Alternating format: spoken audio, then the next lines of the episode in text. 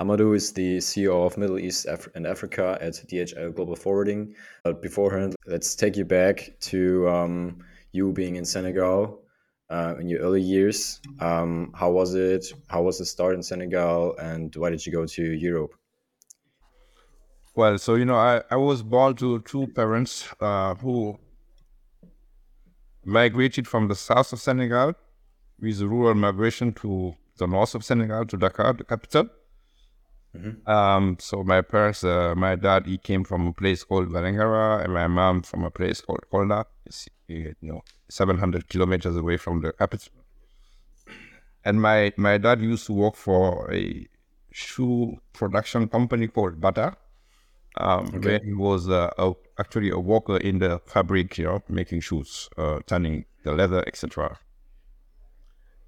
And uh, by by the time I was born, uh, which is a long time ago, um, my dad had started now then working as a mobile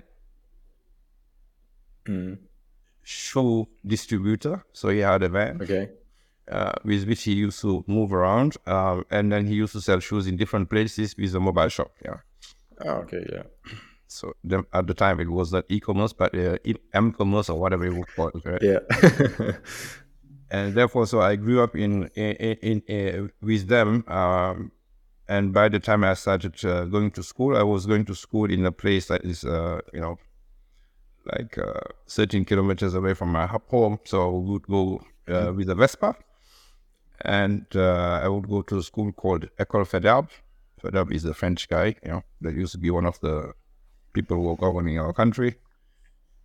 And then when I would finish school, I would go back, and then my dad had a physical shop. You know, he had moved from mobile to, you know, sedentary shop, and then I would spend a lot of time in that shop uh, uh, reading.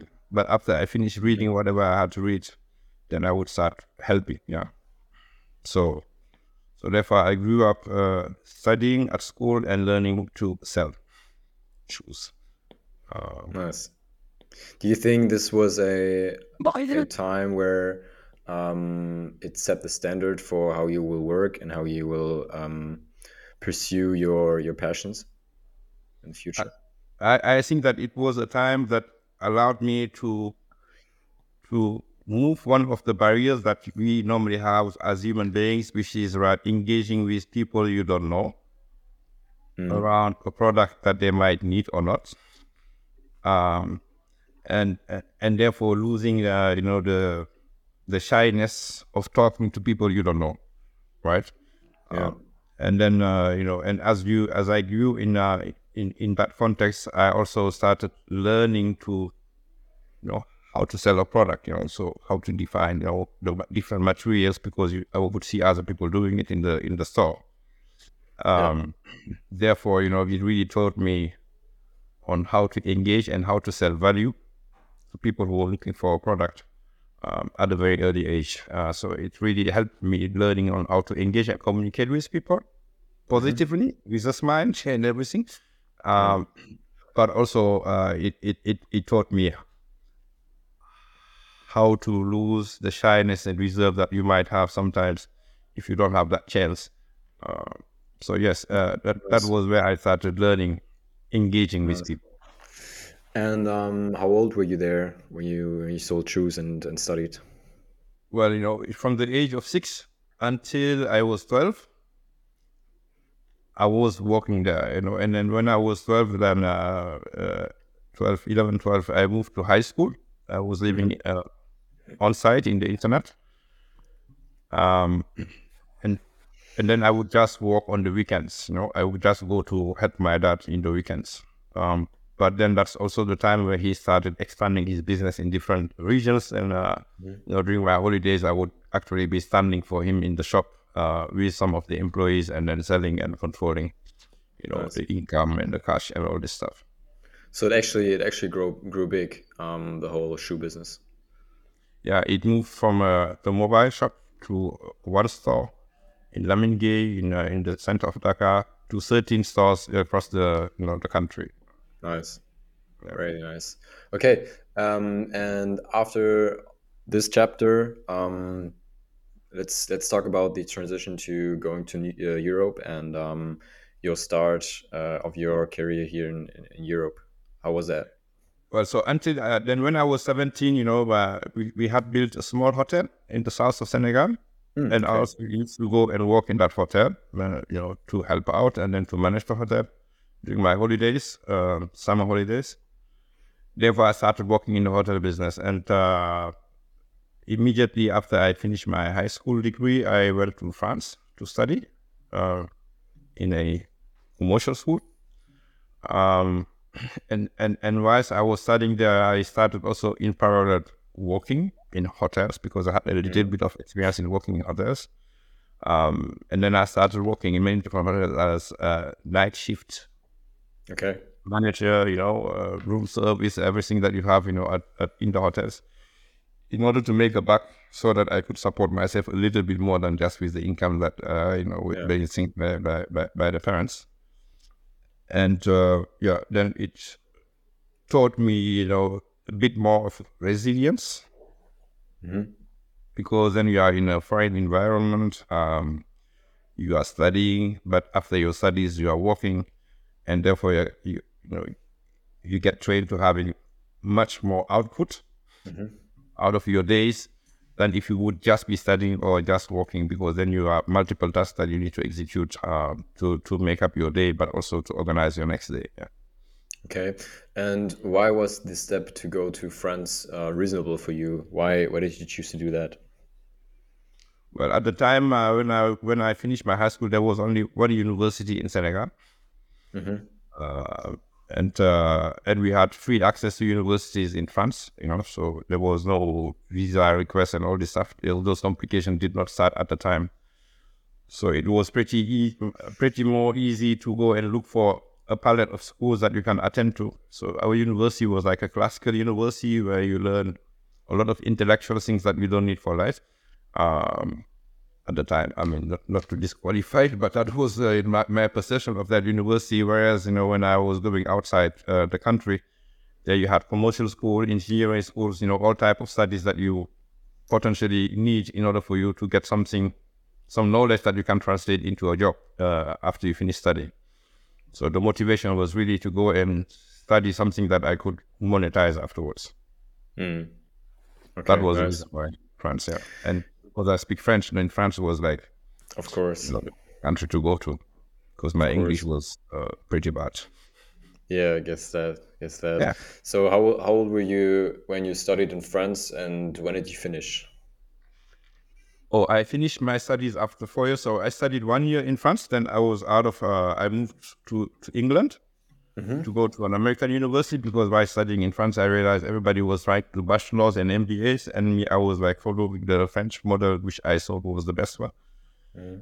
And after a year, I, I, I transitioned. I went to the to a university that was based in London. Um, and moved also in internet, and then I started doing a bachelor's business, uh, bachelor of business administration reason was that I would be finishing faster the bachelor and an MBA if I was to do it than if I followed the French system because it would have taken me one and a half year more. That's how right. I moved to a, an American university and there I did my bachelor and uh, and whilst I was doing my bachelor, I was working at the same time, so I had enough mm-hmm. work, working experience to to directly go for my MBA, which I finished when I was 24. So then I I, I was done with anything that I wanted to study. So that's how I finished that study. Then my first job was in uh, Tunisia at Club Med. Mm-hmm. Um, I was doing financial controlling, but also singing Bob Marley songs and whatsoever it would enlighten your life. Um, yeah. And I did that for one and a half year, uh, and thereafter I moved to do a Master of Science in Business Process in France, in the in an engineering school and right after I finished that, I I started uh, at, at Deutsche Bank in Frankfurt.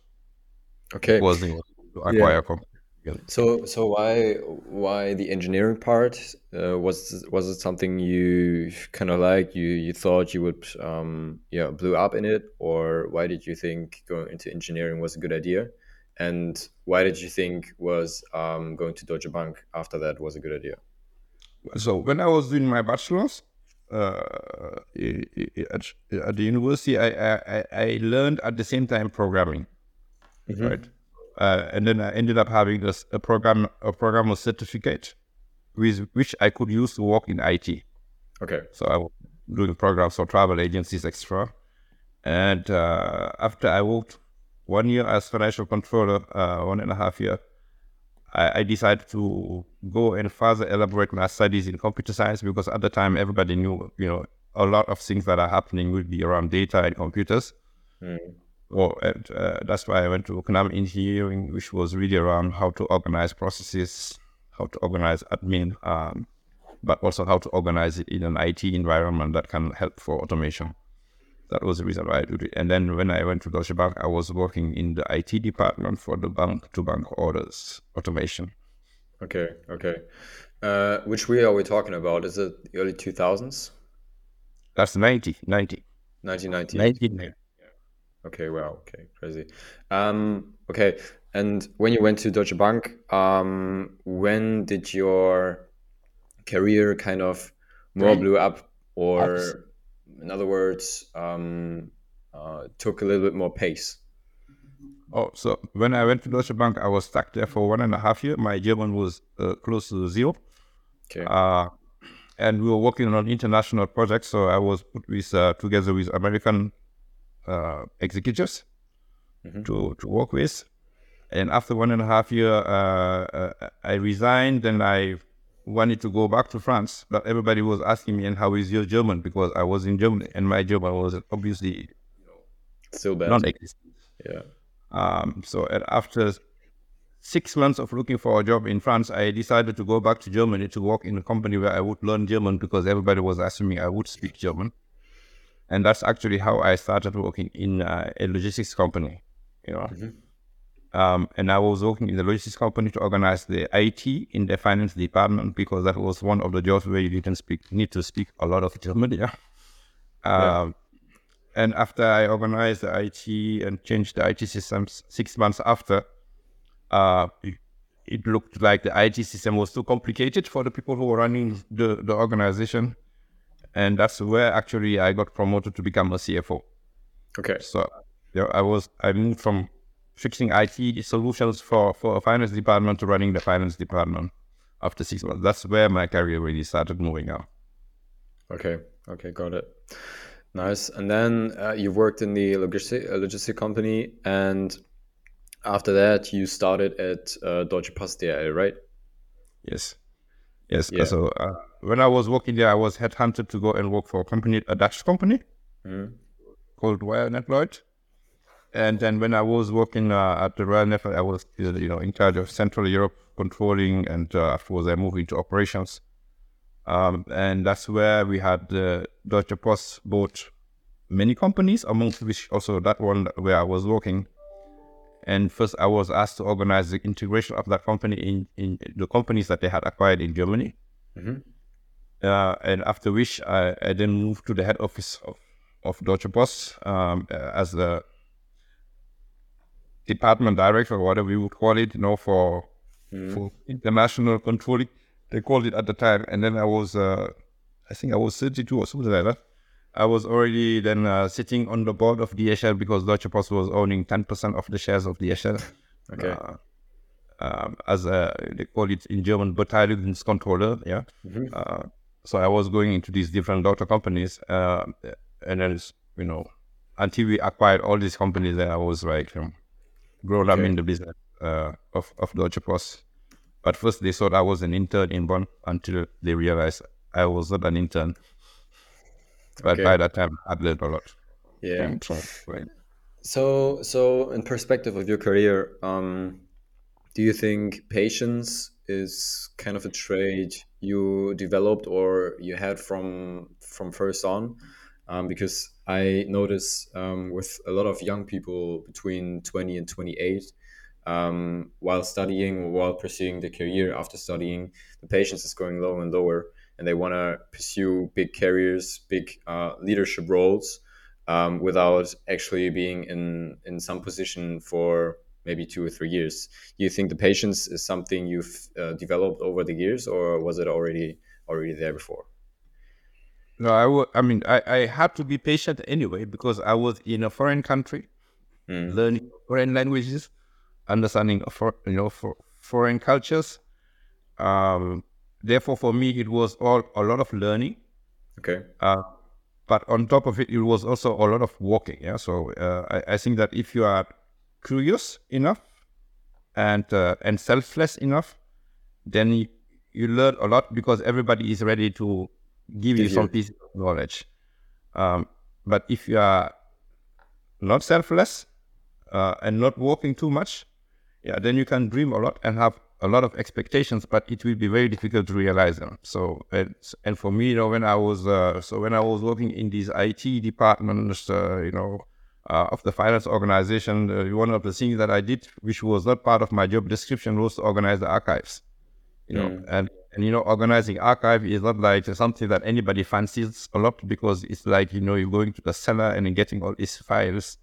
Uh, at the time, there was no electronic, um, so but but for me, organizing the archive was because it was a big pain point for everybody. So you know, and trying to reduce the pain point for the police was what mm. was driving.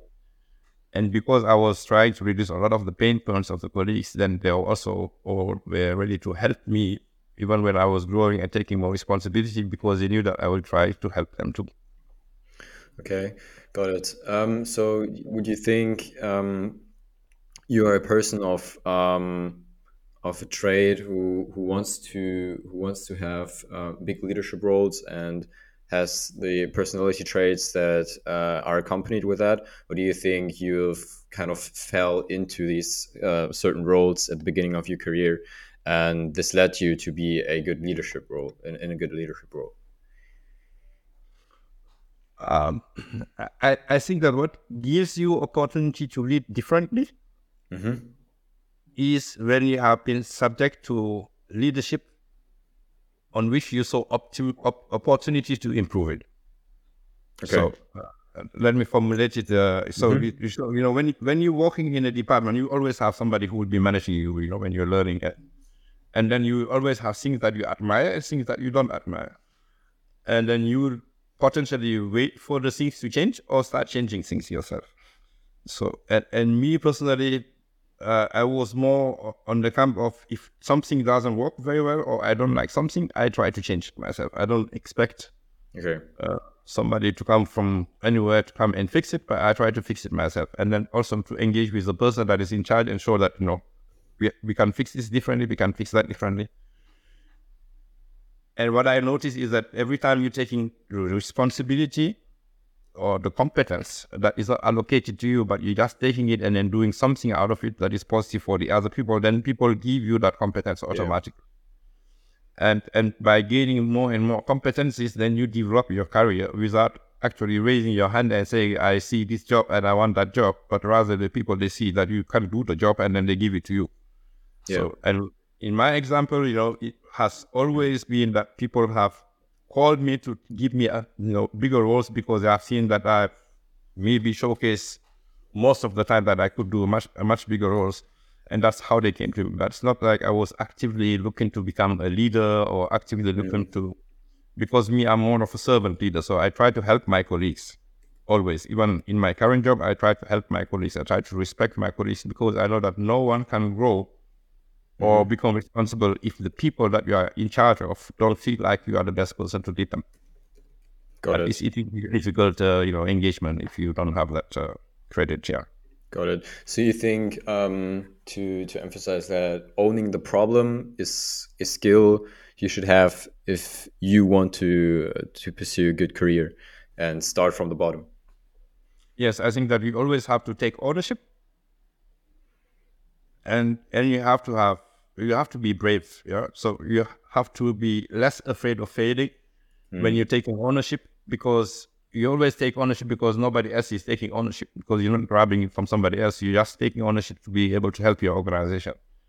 Uh, so that is one thing I think is uh, very essential. And the second one that is very essential is to be able to respect and help each and every colleague that you encounter because every one of them are people who will make your career. It's not you who will define your career, or it's the people that are working with you who will make you to whoever you become. Got so, it. Got it. Okay, great. So um, let's let's go further to um, your time at DHL now. No. How long are you are you the CEO of uh, of uh, Middle Eastern and Africa? I'm the CEO of Middle East and Africa since six years now. Mm-hmm. Um, prior to that, I was in uh, Germany, uh, in charge of freight in Europe. Prior to that, I was in Singapore, in mm-hmm. charge of uh, our business in South Asia Pacific. Um, and I, I came here because, you know, I come from Senegal, uh, as I explained before, and uh, my aspiration has always been, you know, to learn a lot and be able to give it back to my cultural center. Yeah. Because my cultural center or my country or my continent are the places which, you know, need more opportunities to, to grow. Mm-hmm. mm-hmm. And for me, you know, having learned, you know, how to enable businesses in Europe, uh, having learned how to enable businesses in Asia Pacific, and having learned how to work in a, you know, huge uh, German organization, have all taught me how to be structured, how to mm-hmm. be organized, how to focus on problems, how to fix them in different cultural environments. And I think that bringing those assets and customer engagement experiences and IT experiences, you know, bringing all of these experiences to uh, the Middle East and Africa region is one way of uh, making sure that people that want to work with us in this region mm. can work with us and have similar experiences as they have in Germany, in America, or in, in, in Asia. And that is really, you know, the fight that I've been fighting for myself. Great. Okay, so that's actually your initial motivation to to do that now, right? Yes. Great. Um, you've already uh, also been a founder for some time. Um, that's what I've seen from your LinkedIn CV. Um, just tell me a few sentences about about this time. Why why did you choose to found your own logistics company, and how did it end? Well, so when uh, so you know I've been first I started uh, when I was uh, you know working in uh, in England. Um, I started I founded a music production company. Okay. Uh, called uh, Blue Saxo. Why, why music? Why music? Oh, I love music. Okay. I, I love music. Yeah, what, what kind of music do you like? Is is it uh, reggae more, or what, what, kind of? Music? I love reggae, classic, uh, you know, but I also love my uh, the acoustic, acoustic music that is coming from my region. Yeah. Okay. Yeah. Senegal so, music. Yeah. Yeah. Okay. Oh, and uh, when I was, uh, you know, traveling across and then living in England, I saw that you know we have nice acoustic music, but it's not known to many people. Yeah. So and, and we have a lot of artists who are talented, but they don't have access to a lot of markets. Yeah. So uh, and uh, and and in London they have a very you know huge uh, you know concert that take place you know across all the country in the summer.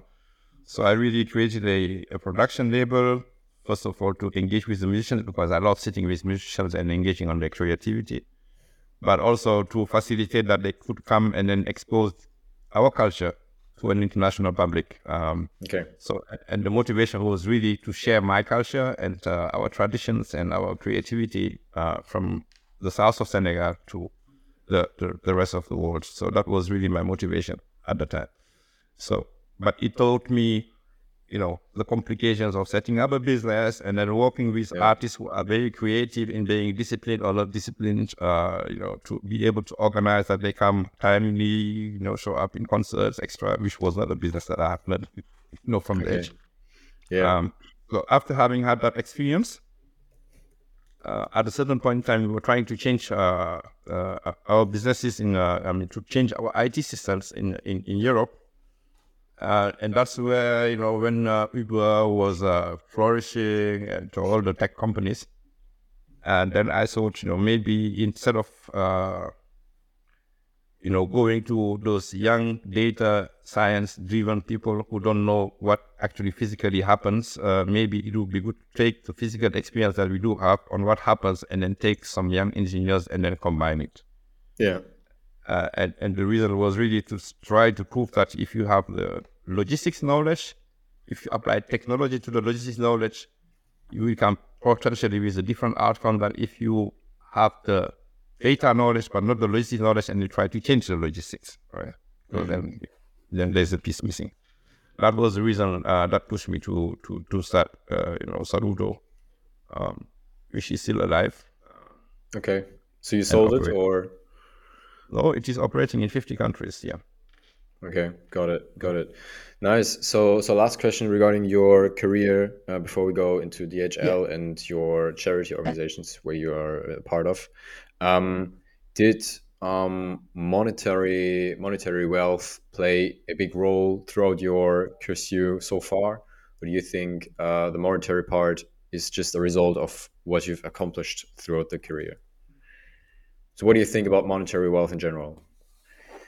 I think monetary wealth uh, can spoil your brain, can defocus you in trying mm-hmm. to get busy with things that are not really you.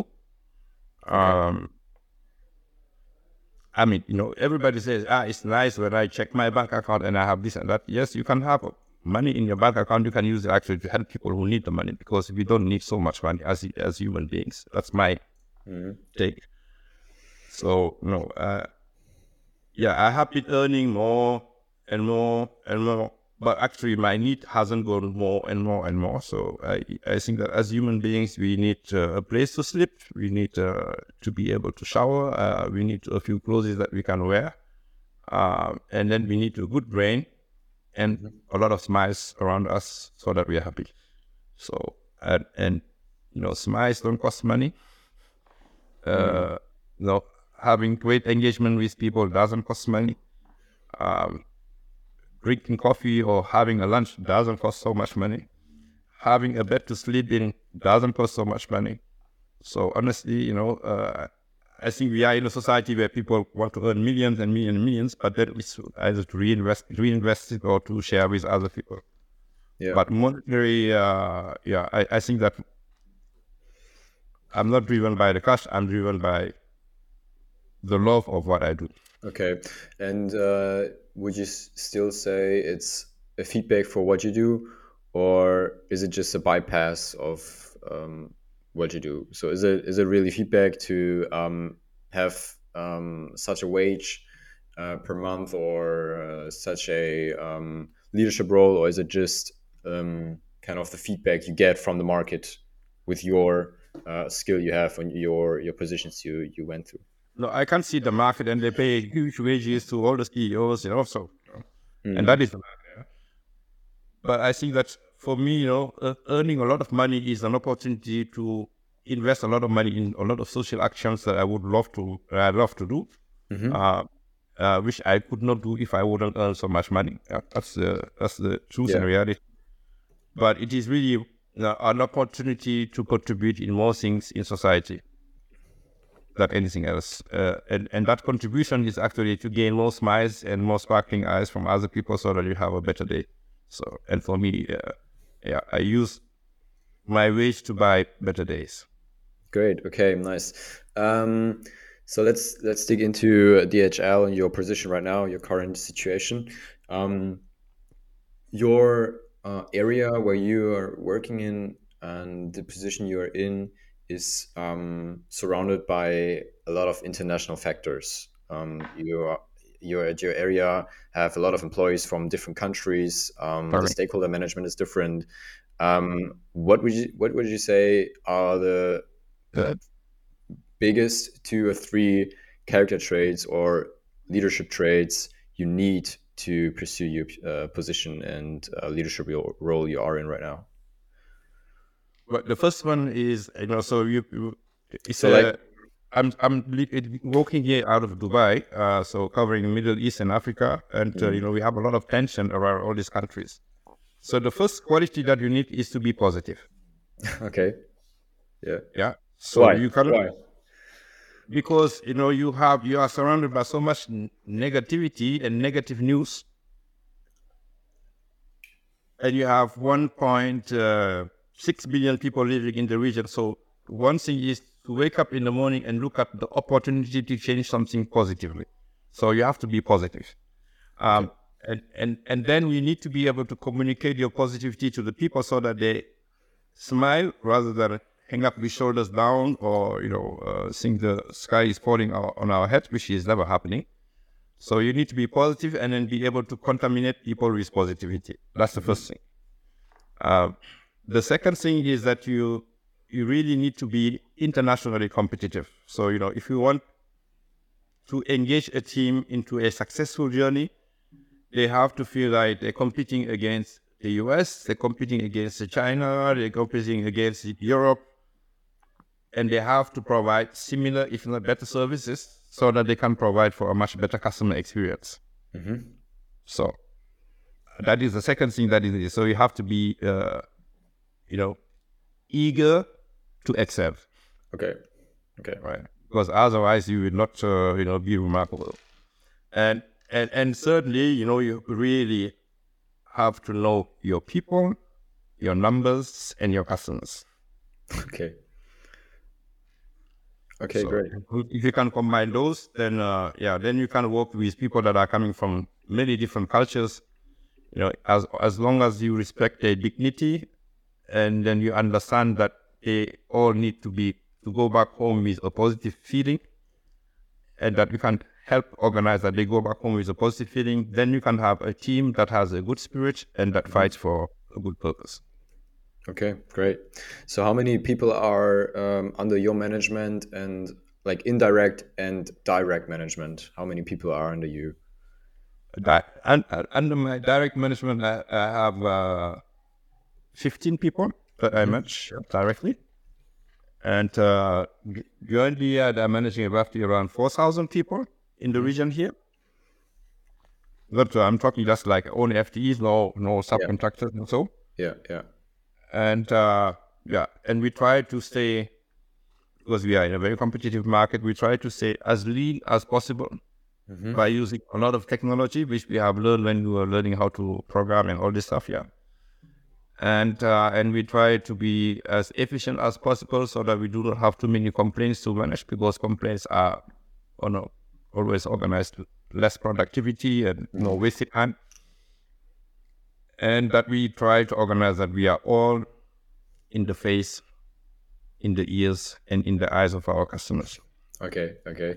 So talking about productivity and efficiency um, is in logistics is the part of ai a very very big part um, throughout the last two or three years maybe also the last six till 12 months um, or how big is it developed in, in logistics uh, at DHL so far? I mean, we have started, uh, you know, so AI. So we talk a lot about. So you know, logistics is one of the oldest mm. business that exists in the planet. You know, since the time they moved the stones to build, uh, you know, all the yeah. nice, uh, fantastic things that you find in Egypt. So at the end of the day, you cannot move the goods with artificial intelligence. It's a physical activity. Yeah, yeah.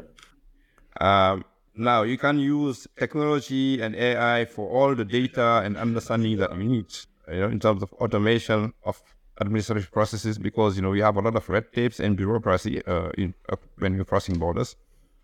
Uh, but in general, you know, at the end of the day, it is really around a physical activity of picking up goods that are bought by people, moving them through borders, and bringing them to a destination to somebody who has ordered them.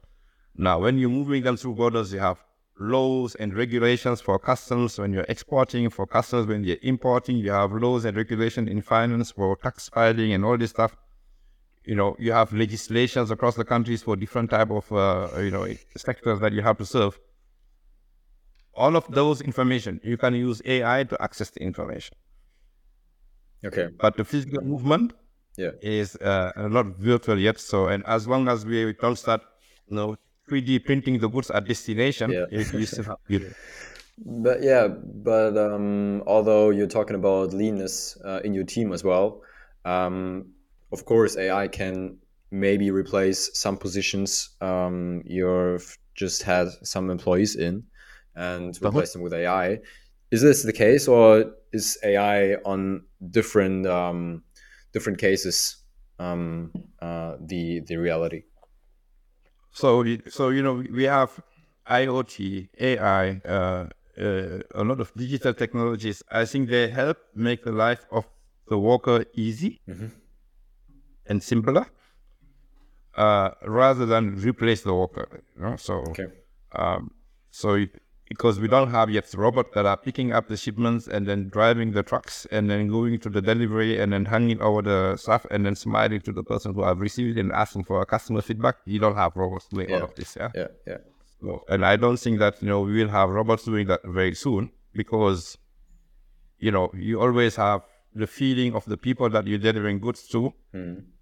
to the feeling of the people that are delivering the goods. Um, so I, think that you will have a lot of technology, certainly, you know, to to make our lives easier and simpler. But it will be all centered around, you know, technology to process information faster, to pro- process complex information faster, but not to really do the physical work. Great. Okay, got it. Nice. Let's uh, go to your um, charity organizations you're a part of. Uh, it's the first one is Welthungerhilfe, and the second one is uh, Gesundes Afrika. You're a chairman of there, and um, yeah, let's um, let's go in there. Um, my question would be, why is it so important for you? Why? I mean, it's also, of course, a uh, time management thing um, to be in these organizations. I don't know how many hours you spend there per month, um, but why is it so important to you to be uh, in these kind of organizations? Well, so I, I you know, I, am I'm amongst others, so I am part of uh, Global Business School Network, mm-hmm. which is uh, an NGO that is based in uh, Washington, uh, mm-hmm. which actually has uh, some 185 schools that are members, universities that are members, and it is all centered around enabling education and helping and empowering uh, people to have access to knowledge. Um, then there is a second one, which is uh, Welthungerhilfe, which you mentioned, which is all around fighting hunger and enabling farmers to produce goods so that people can feed themselves locally in a healthy way. Mm-hmm. we also have a WASH program there, which is around water, you know, green water, etc. Then we have Gesundes Afrika. Gesundes Afrika is uh, based in Berlin. Uh, it's uh, an NGO that is working around One Health. So, you know, like human being health, the animals, and the environment. Uh, because personally, I believe that if if you are healthy, if you're not hungry, and if you're educated, you can run alone. Yeah. And, and and I think that you know instead of having too much aid towards people, I think that if you can enable the people can have access to health, they have access to you know good farming technologies and they can feed themselves and they have knowledge, then they will not be needing a lot because then they can run for their own dreams. That's why I work in all these NGOs.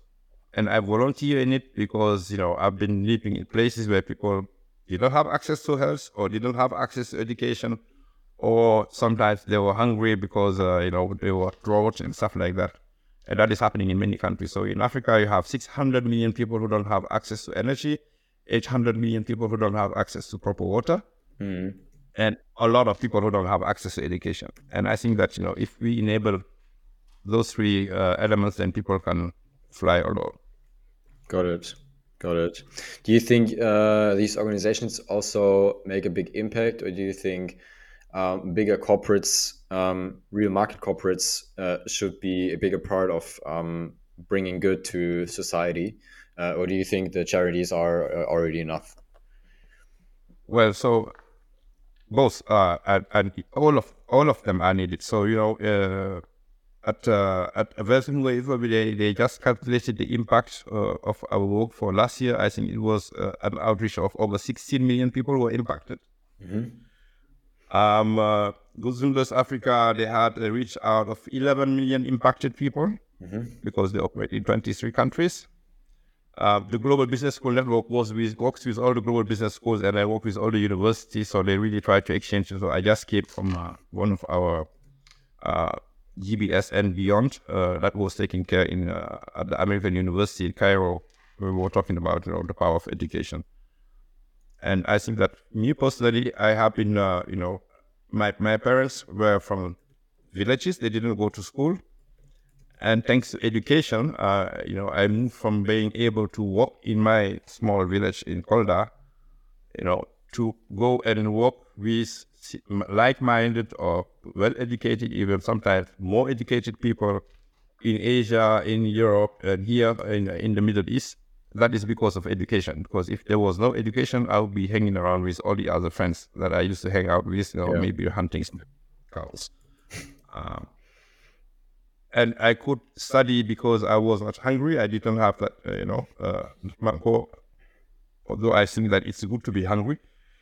I think that if you are well fed, then you can grow, you know. So, and then if you grow, you you are fit, then you can go and fight for yourself. So that's why I was never, you know, feeling the shame of doing archiving or working whatsoever that was needed because I think we can do any task, you know, when you are halfway fit. Now, on the health, it's just like for long life uh, expectancy in most of our countries. Um, I think that it is important to make sure that we have, you know, a good system, health care system in our countries, because that maintains the workforce longer and therefore helps the productivity. Now, doing this in these NGOs is nothing like also doing what we're doing inside our own company at DHL. So we have uh, we started in 2008 some volunteering. We had like 140. Now we have 130,000 volunteers at DHL that work to satisfy, to help and support their communities. Mm, okay, right?